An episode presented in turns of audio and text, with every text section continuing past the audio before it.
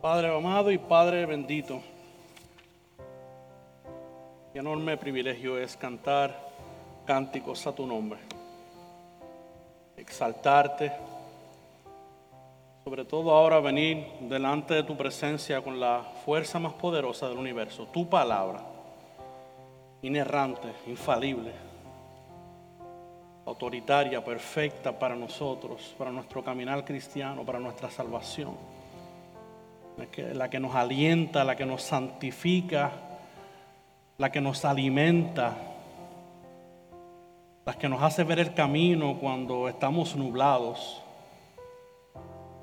la que nos dice la verdad cuando hay tanta mentira. Tu palabra. Y merece reverencia. Y por eso que te pido, Señor, en esta mañana, que tú me uses, como tengo de costumbre que tú abras los oídos donde tu palabra es expuesta, donde tu palabra no es predicada fielmente, tápalo, Señor. Que sea tu espíritu obrando a través de tu palabra solamente. Gracias, Señor, te damos. Amén y amén. Así como está de pie, busque su Biblia conmigo, por favor, en el Evangelio de Mateo, Evangelio de Mateo capítulo 2. Hoy vamos a estar exponiendo los versículos del 1 al 12. Mateo 2, del 1 al 12.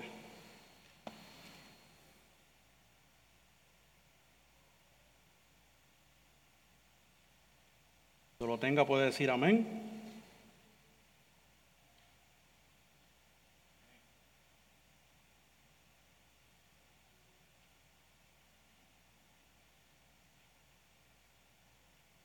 Amén.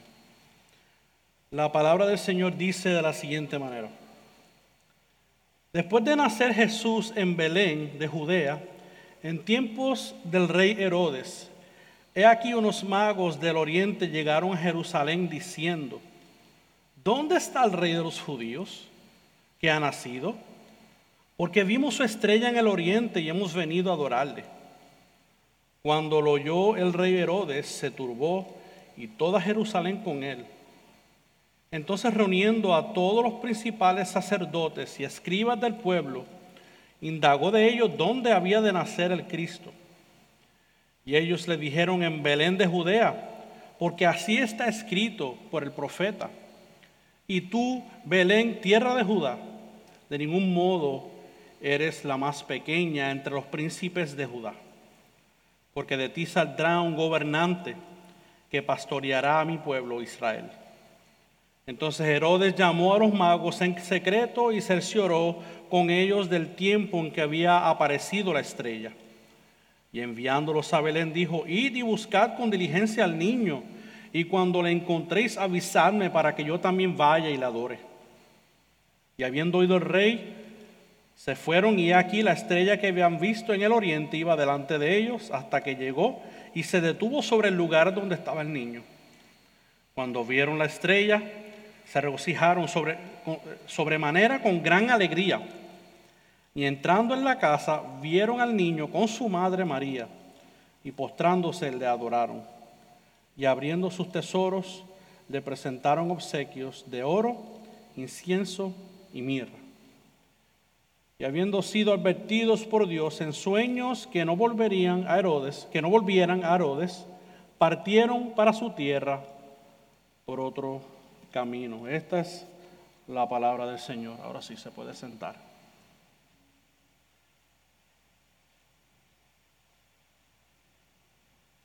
Si yo les menciono la ciudad de Wilmington, North Carolina, y la ciudad de Akron, Ohio, algunos de ustedes sabrían de lo que estoy hablando, mientras que otros es posible que no.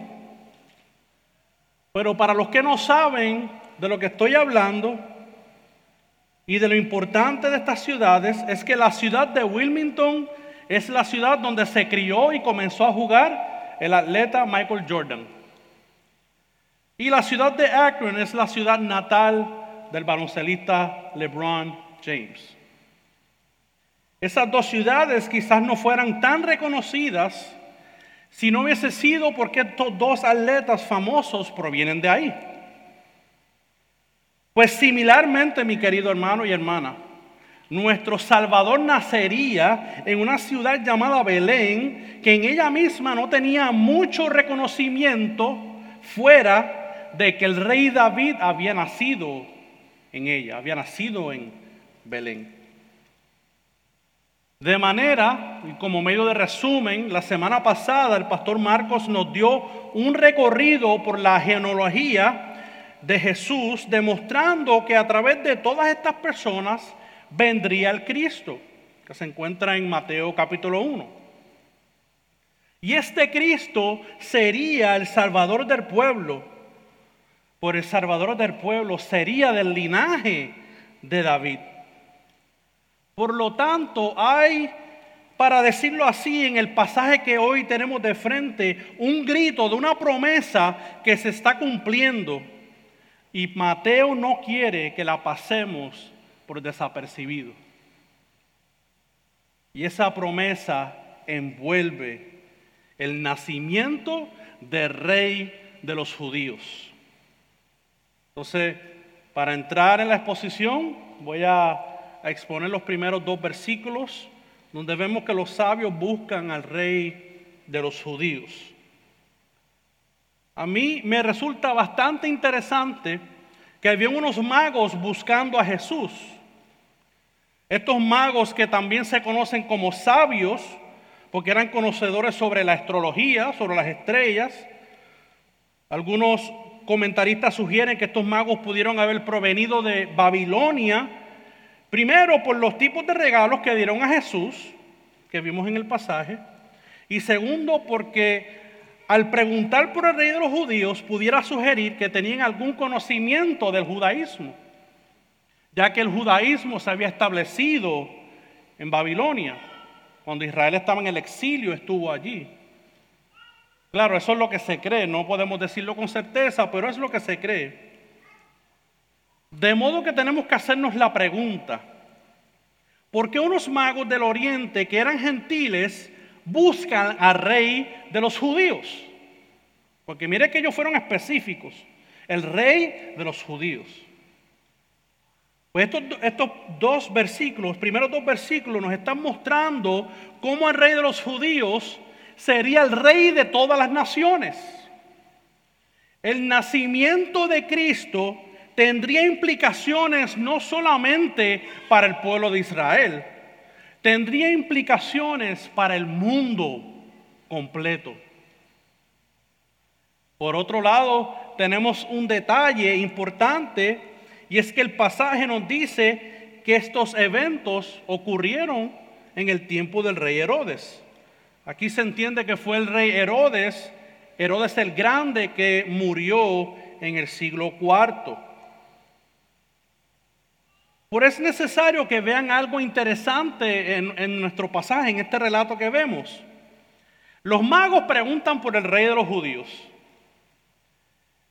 pero hay un rey existente que se llama Herodes. Y yo no sé por qué lo hicieron, pero los traductores de la Biblia de las Américas, si usted la tiene allí, se puede fijar un momento, tomaron el título del rey de Herodes y escribieron la palabra rey en minúscula, mientras escribieron la palabra rey de los judíos en mayúscula. Yo traté de, yo no, yo no sé mucho de los idiomas originales, vamos a decirlo así, no sé nada, pero fui a ver si que había alguna diferencia en la palabra. Y no, por lo menos yo no encontré diferencia en la palabra. Pero los traductores de la Biblia vieron importante ponerle una mayúscula a esa palabra rey de los judíos. Y yo lo veo de esta manera, es que Herodes no puede ser comparado con el Cristo. Herodes gobierna una región de Israel o gobernó una región de Israel, mientras Cristo reinaría en toda la tierra. Y no solo la tierra, el cielo y la tierra. So que yo creo que podemos ver un contraste muy distinto en, este, en esta traducción, en este relato. Además de que también sería muy extraño que alguien preguntara por un rey cuando ya Israel tenía un rey, Herodes. Por esta razón vemos que el reinado de Cristo se tiene que ver como un cumplimiento escatológico. ¿Con qué se come eso? Le explico. Es decir, un cumplimiento de las profecías sobre el Mesías. Eso es lo que significa la palabra escatología, es la doctrina de los últimos tiempos, de los últimos días. Lo que pasa es que el cumplimiento que esperaba Israel sobre el Mesías era la de un guerrero como David que vencería a sus enemigos. Eso es lo que ellos estaban esperando. Ellos estaban esperando un soldado, un rey soldado que se preparara para la guerra. Aunque déjeme decirle, Cristo estaba preparado para la guerra. Y Cristo sí venció una guerra. Venció el pecado y venció Satanás. Solo que no era de la manera que el pueblo de Israel lo estaba esperando. El reinado de Cristo comenzaría con el Evangelio en el mundo espiritual primero, para entonces a su tiempo traer una consumación de ese reino cuando Él venga por segunda vez, donde ya todo será establecido de manera física. Por otro lado, tenemos a los magos que siguieron una estrella hasta llegar hasta Jerusalén. Y posteriormente los llevaría esta estrella también hasta donde estaba el rey de los judíos. Ahora déjeme hacerle esta serie de preguntas. ¿Qué con la estrella? Quiere decir que tenemos que andar haciendo cálculos científicos para conocer los tiempos en los que estamos. Quiere decir que las estrellas nos dirigen hacia donde Dios nos quiere guiar y tenemos que hacer algún tipo de cálculo científico. Pues déjame hacerle un spoiler alert. No. No es lo que la Biblia nos está mandando a hacer. De hecho, hay muchas teorías sobre la estrella, muchísimas. Yo simplemente le voy a dar tres, pero hay mucho más que eso. Unos piensan que pudo haber sido que los planetas se alinearon.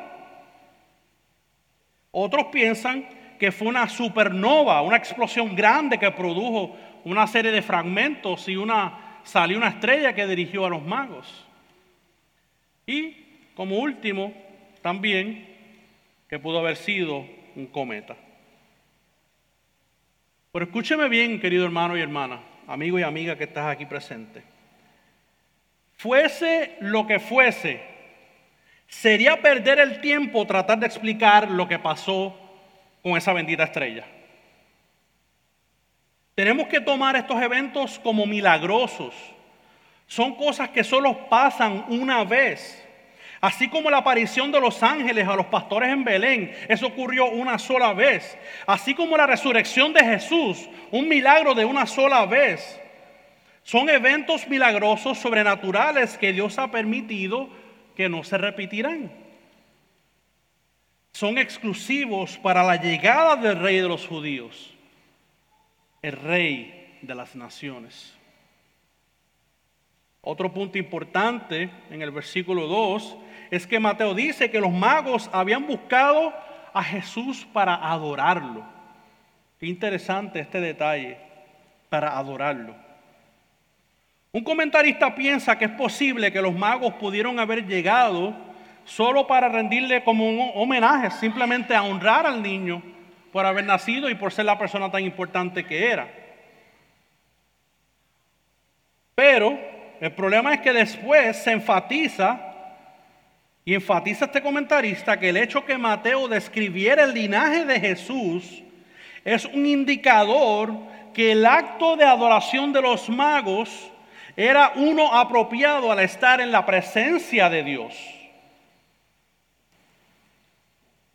Porque Mateo nos enseña la genealogía y nos enseña el linaje de David, que el que vendría sería un rey del linaje de David. Por lo tanto, yo no me parece que los magos simplemente lo vieron como otro niño más. Entonces, Vamos a pasar a los versículos del 3 al 6, donde vemos la preocupación de Herodes y la promesa del rey. Después que los magos preguntan por el rey de los judíos, el versículo 3 dice que Herodes se turbó. Herodes estaba turbado. ¿Qué pudiera haber estar pasando por la mente de Herodes en ese momento cuando él se turba? Cuando preguntan por un rey, cuando él es el rey de los judíos. Bueno, posiblemente pudiera estar pensando, bueno, si este es un rey, posiblemente venga alguien a atacarme y a matarme para establecerse como rey aquí. Posiblemente me van a destronar. Especulación, pero quizás son cosas que una persona normal va a pensar, ¿cómo que este se proclama rey? Yo me imagino que él lo vería como una competencia, ya que él era rey de los judíos. Y Herodes era rey porque le había sido dado el trono por el imperio romano. Y él no era judío, él era edomita. Y mire lo que el comentarista Leon Morris, lo tengo por ahí, dice acerca de esta noticia. Dice la noticia que traían los magos sonaba sospechosamente a la aparición de un genuino descendiente de la línea real de David como aspirante del trono. Él sabía que ese reinado le había sido conferido a través de, de sangre y de guerra y que él sabía que él no era quien tenía que estar ahí. Esto podría sonar una sospecha como que hay alguien reclamando del linaje que está buscando su trono. Pero imagínese si Herodes era malo y era tan celoso con ese trono que se le había sido dado, que él mismo mató a tres de sus propios hijos con tal de que sus hijos no lo destronaran. Imagínate si ese hombre era malo de verdad, que mata a su familia por no dejarle el trono. So que claro, un hombre que es tan malo, que es tan protector de lo que tiene, es normal que se turbara. Aquí se fue una excusa buena para entonces preocuparse. Una persona así tiene que estar con los nervios siempre. ¿Quién está alrededor mío? Tiene que ser gente de confianza, que no quieran destronarlo. Y de igual manera el texto nos dice que Jerusalén también se turbó. Y aquí se entiende que es posible que el pueblo sea turbado por la reacción de Herodes y por las consecuencias que esto podía traer al pueblo. Un rey tan malo que pudiera causar algún daño al pueblo, causarle daño al pueblo. Se pusieron nerviosos, estaban turbados de igual manera. De modo para seguir nuestro relato, Herodes no se queda con los brazos cruzados. Él no se dije, pues vamos a dejarlo pasar, vamos a ver qué pasa después. No. Él es intencional. Él está determinado en saber dónde nacería este rey. ¿Dónde nacería el Cristo? Y es muy interesante que Mateo dice, ¿dónde nacería este rey? ¿Dónde nacería el Cristo? Porque es muy posible que Herodes conocía posiblemente o había escuchado sobre profecías del Mesías ya que es una creencia medular para los judíos. Y es por esto que él manda a buscar a los principales sacerdotes y escribas del pueblo. Él necesita indagar. En otras palabras, él lleva a cabo una investigación con estos hombres. Él necesita saber quién es este rey de los judíos, este que nació. Y un detalle muy importante es que los sacerdotes que ministraban en el templo eran de la secta de los saduceos, mientras los escribas eran fariseos. So que son dos grupos totalmente opuestos, que no se llevan entre sí, con creencias distintas. Y parece ser que el que Mateo no hable de una reunión o de más detalles pudiera hacernos entender que Herodes habló con ellos independientemente ya que él estaba tan preocupado que no fuera que estas dos sectas se hicieran un complot, que hicieran un cut para querer sacarlo del trono, que no, que no fueran a tramar una conspiración por él. Y esto obviamente no se sabe con certeza, pero no es difícil de creer, siendo que Herodes fue un rey muy celoso y cuidadoso con su trono. ¿Qué pasa después? Después que indaga, después que busca, investiga. Pues los sacerdotes y los, escriban, los escribas le dan exactamente la misma contestación. Y le dicen que el Cristo nacería en Belén de Judea. Y dice, porque así está escrito por el profeta. En otras palabras, el Cristo va a nacer en Belén porque así está escrito. Se le está dando un énfasis a la autoridad de la palabra, al documento escrito, ya que lo que el profeta hablaba era de parte de Dios. ¿Y qué dice el profeta acerca de esta promesa? Mire lo que dice. Y tú, Belén, tierra de Judá, de ningún modo eres la más pequeña entre los príncipes de Judá, porque de ti saldrá un gobernante que pastoreará a mi pueblo Israel. Aquí los judíos, los escribas y los eh, sacerdotes hacen referencia y citan parte de Miqueas capítulo 5 versículo 2 y detalle importante es que la cita no está totalmente igual. Es posible que la cita sea una combinación también de Samuel 5.2 y Miqueas 5.4. Como, como medio aclaratorio. Entonces aquí podemos ver cómo Belén es escogida como el lugar del nacimiento de Jesús. El cambio de palabras que vemos en este texto puede ser clarificado en Miqueas 5:2, donde dice, "Pero tú, Belén Éfrata, aunque eres pequeña entre las familias de Judá." En consecuencia, podemos ver entonces la importancia de Belén porque Cristo proviene de ella. Los sacerdotes y escribas y Mateo, al escribir esta cita, está como implicando no eres la más pequeña. Mientras que Miqueas capítulo 5 versículo 2 le está diciendo, tú eres la más pequeña. Parece que en esta cita Mateo parece estar aplicando este pasaje para decir que ya no eres la más pequeña, tú eres la más pequeña. Por ahora eres importante por causa del nacimiento del Mesías que nacería en ella y donde dice que saldrá un gobernante que pastoreará a mi pueblo. Esta parte de pastorear a mi pueblo parece estar aludiendo a un rey que no viene con fuerza militar, pero que viene a tener cuidado de los suyos. Viene a tener cuidado de su pueblo. Y obviamente que Israel eh, eh, conocía el rol de un pastor. Vemos todo eh, el Antiguo Testamento lleno con la imagen de un pastor y sus ovejas. Ellos saben que el pastor alimenta, guía, protege, llama a sus ovejas y las cuida. Y esta imagen de pastor es aún más importante, ya que el rey David fue pastor de ovejas. Entonces la imagen sigue describiendo a uno que vendría del linaje del rey David. Todo apunta a la descendencia de David.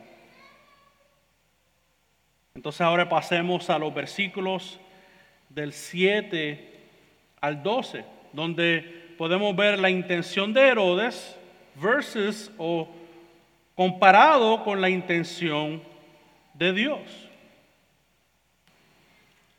Como resultado de la profecía que le dieron a Herodes, él decidió reunirse en secreto con los magos para asegurarse el tiempo en que se le había aparecido la estrella. Él seguía indagando, él seguía investigando.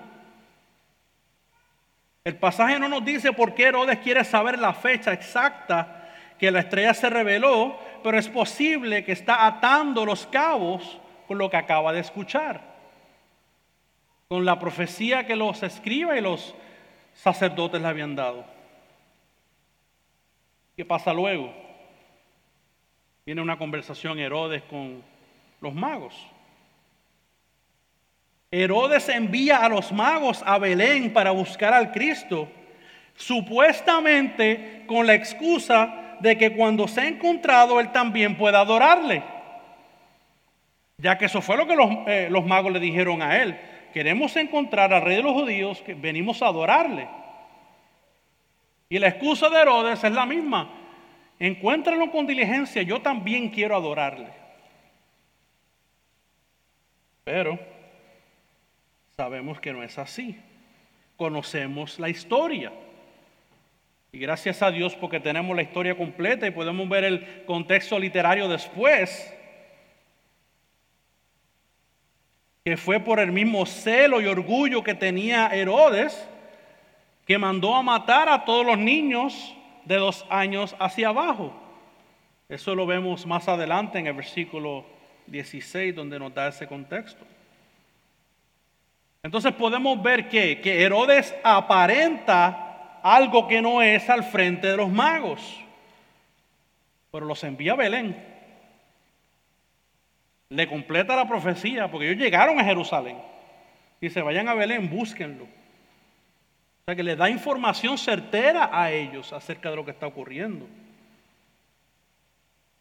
Y para que usted vea que Dios puede usar a un rey malo, Herodes le dice el lugar donde indica Mateo que va a reaparecer la estrella, va a reaparecer esa estrella que después guió a los magos nuevamente. Entonces esto da veracidad a las escrituras. Se estaban cumpliendo al frente, de, al frente de sus ojos. Y a pesar de la mala intención de Herodes, Dios usó esa mala intención para dirigir los magos hasta donde estaba el rey de los judíos. Como que hay un, un, eco de lo que se habló el miércoles, ¿verdad? Cuando Dios usa el juicio, Dios usa la maldad de otros pueblos, las puede utilizar, pero sabemos que en Él no mora ni hay pecado. Y entonces el versículo 9 nos dice que la estrella se detuvo sobre el lugar que estaba el niño. Otra vez, la, la, estrella era una señal que apuntaba a Cristo y fue algo sobrenatural. Dios había orquestado estos elementos y cuando los magos ven la estrella, que dice, se regocijaron. Se regocijaron porque sabían que habían llegado a su destino. Llegaron a donde estaba el rey de los judíos. Y dice el versículo 11 que cuando vieron al niño con su madre, se postraron y adoraron. By the way, adoraron al Mesías, no adoraron a su madre. Un checkmark, solamente para estar seguro. Adoraron al Mesías.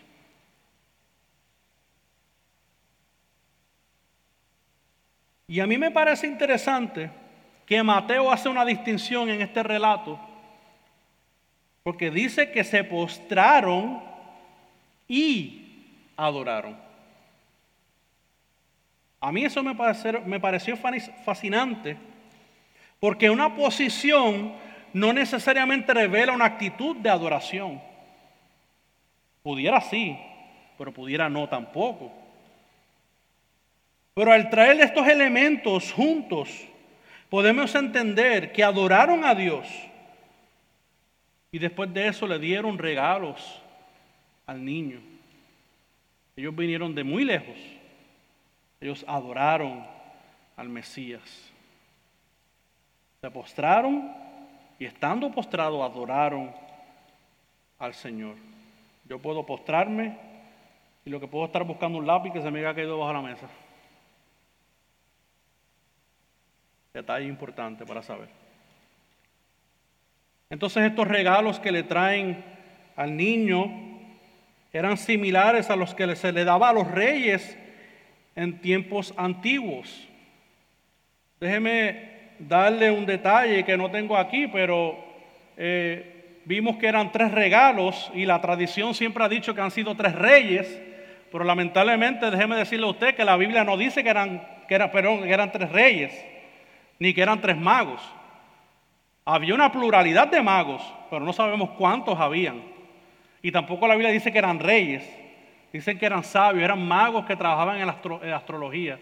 So que no vaya a tirar con tomate, ni con piedra, ni nada de esa cuestión. Porque la Biblia no dice que eran tres. Obviamente es una tradición y es algo pues sano, pero eh, es una tradición que se remonta a los padres de la iglesia, a orígenes, eh, muy vieja, pero no está en la palabra. Es una especulación. So que estos regalos que ellos traen son similares a aquellos regalos que se le daban a los reyes en los tiempos antiguos. Y además que eran especies y productos de alto valor. Un comentarista nos dice que los regalos pudieron haber sido usados para financiar el viaje de José, María y Jesús cuando huían del decreto de Herodes de matar a los niños. Cuando toma la, José toma la decisión de irse, porque Herodes está mandando matar a los niños, pues se entiende que como eso era de alto valor, eso financió su viaje para poder hacerlo. Como le digo, no está en la escritura, pero son cosas que en la historia se entiende que pudo haber pasado. Y finalmente podemos ver el versículo 12, donde nos dice que Dios les advirtió a los magos en sueños que se fueran por otro rumbo y que no volvieran a donde estaba Herodes. Ya Dios estaba avisando.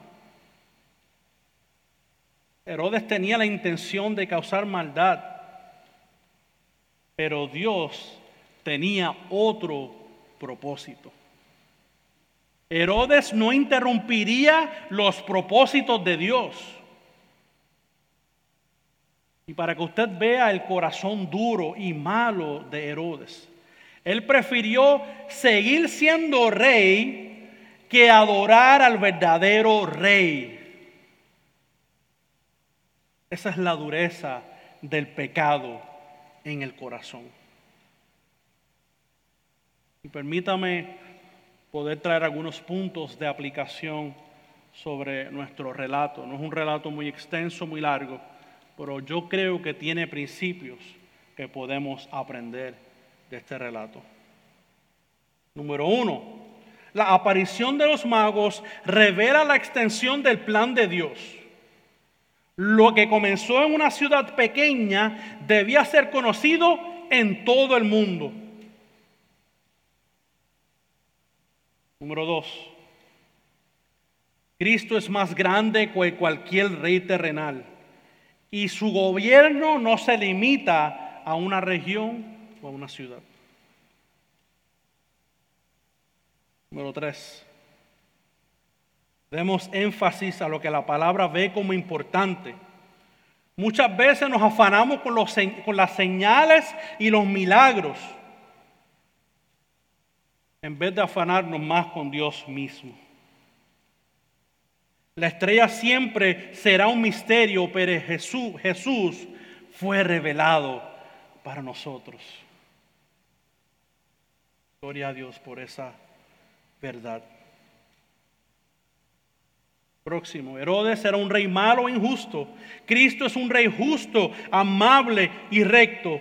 Y su pueblo nunca tiene que turbarse en su reino porque Cristo personifica la gracia, personifica la verdad y siempre hará lo que es bueno, aun cuando no entendamos.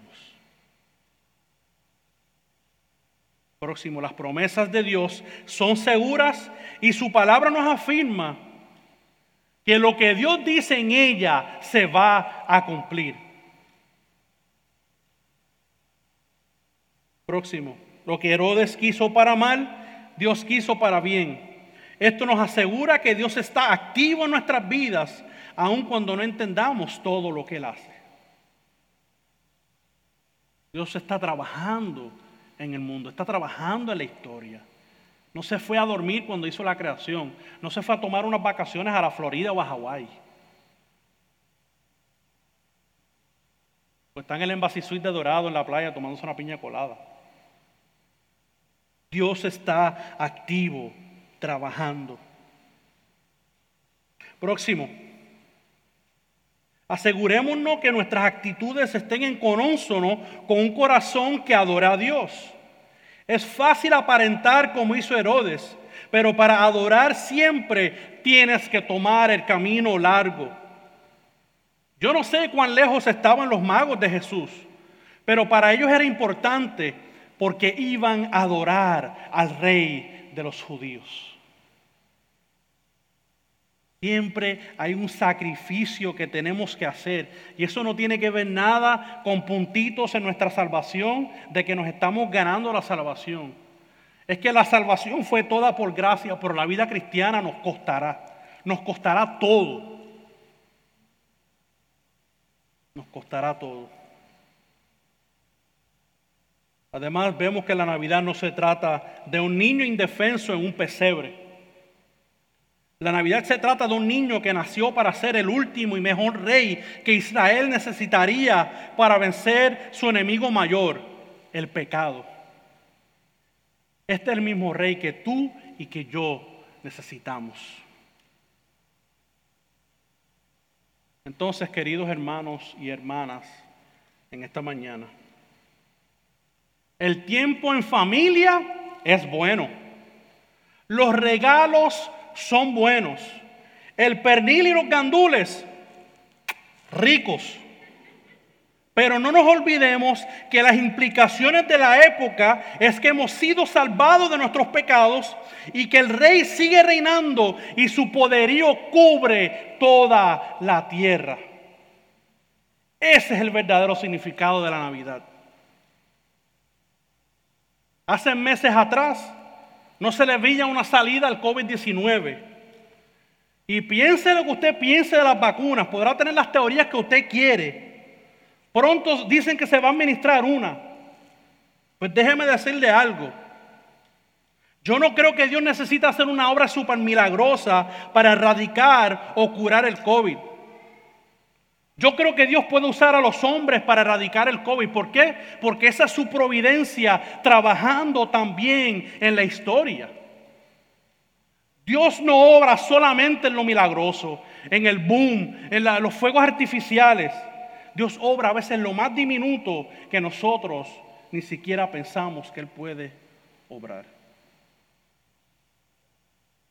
Y la providencia de Dios incluye a usar a los hombres para su gloria. Aunque no entendamos ni tres pepinos, Dios usa a los hombres, santos y no santos, para ejercer sus propósitos perfectos. Entonces, si Él quiere usar una vacuna para sanar el COVID, Él lo puede hacer.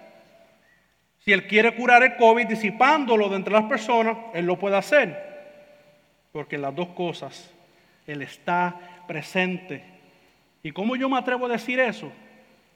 Porque no solamente nos está diciendo Mateo que viene uno del, del, linaje de David que va a reinar, es que ya Él vino y Él está entronado a la diestra del Padre. Mire la oración que hizo Pablo para la iglesia en Éfeso pidiendo que se llenaran del conocimiento y de la sabiduría de Dios.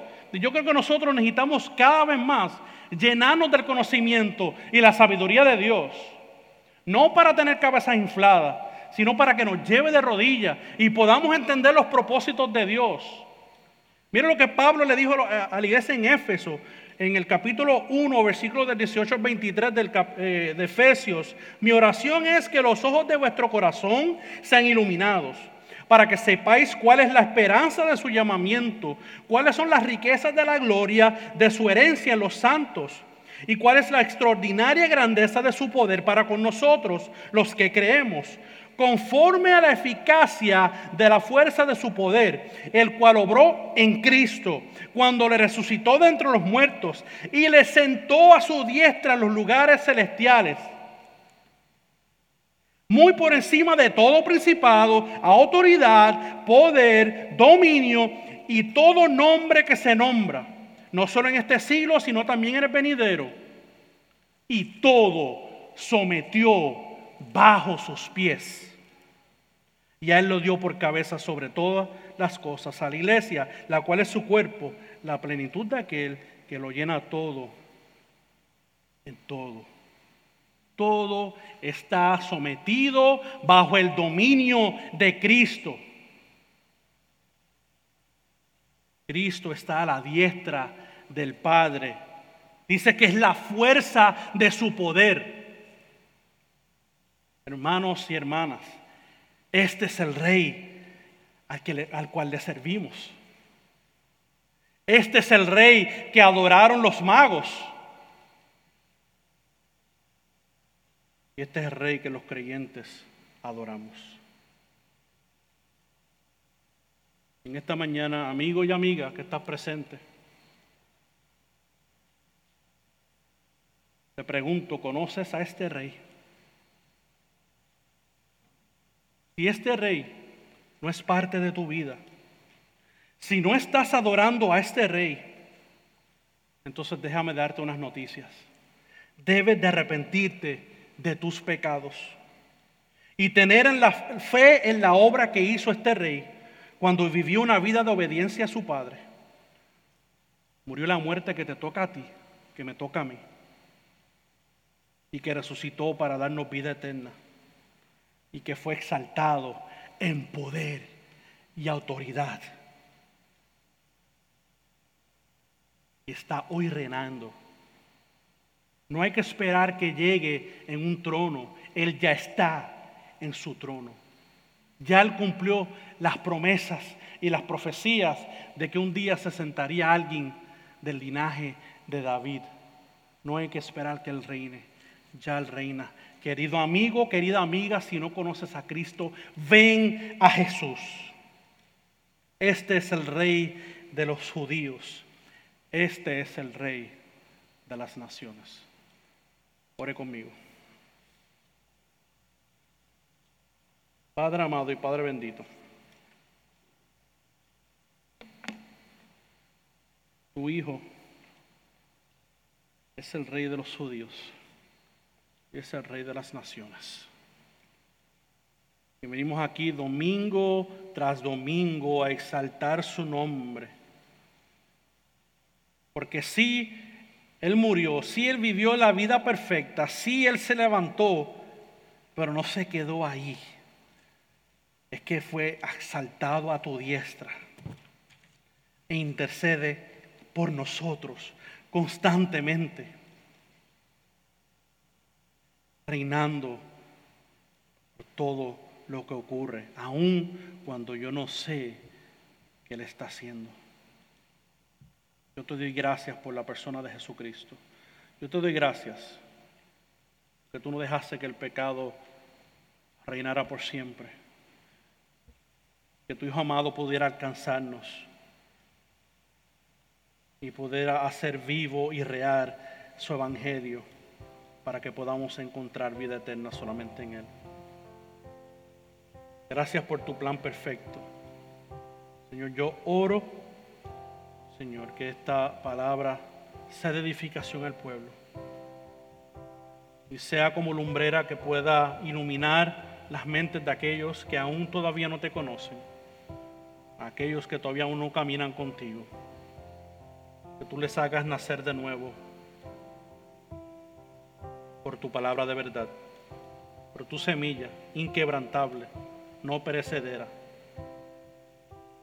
Señor, gracias te damos que podamos rendirte verdadero honor y gloria y que nuestras actitudes, que nuestras expresiones corporales demuestren un corazón arrepentido, un corazón regenerado para darte toda la gloria a ti. Es en tu nombre Jesús que oramos todas estas cosas. Amén.